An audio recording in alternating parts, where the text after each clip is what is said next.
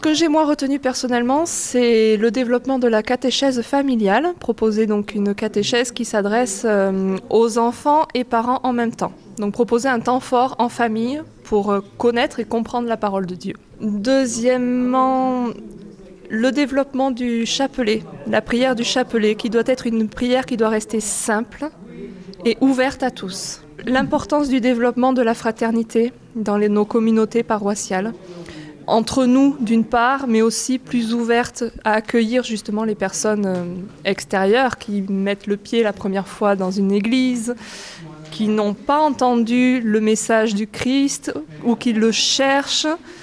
Voilà, savoir les accueillir. Souvent, on a tendance à, mettre une distance et donc il faut casser les barrières et les clichés que nous avons tous les uns envers les autres.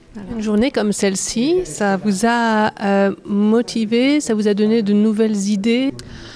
Oh oui, déjà euh, beaucoup d'idées et surtout une envie, oui, forcément de, de faire plus, d'aller de l'avant, d'aller oser, oser parler avec euh, justement les personnes qu'on pense complètement éloignées et à qui ça ne pourrait pas intéresser, euh, justement leur proposer justement une nouvelle manière de, de catéchèse, une nouvelle manière de discuter aussi, autour de sujets qui touchent la vie de, chacun, que ce soit la vie, la mort, et justement enrayer grâce à ces sujets vers le message du Christ. Ça donne vraiment un grand élan d'aller de l'avant et effectivement de la nouveauté. On, on, se remet en question sur nos pratiques, les pratiques qu'on avait jusque-là, et se dire oui, il faut, faut se mettre un coup de pied aux fesses là, il faut bouger. Ce qui ne va pas, il faut l'abandonner et voir dans les nouvelles idées. Et c'est vrai que ces ateliers nous ont permis justement d'échanger sur ce qui se fait sur des paroisses et qui marche bien, et ça donne justement de des idées à développer pour pouvoir toucher euh, ben, le plus grand nombre en fait.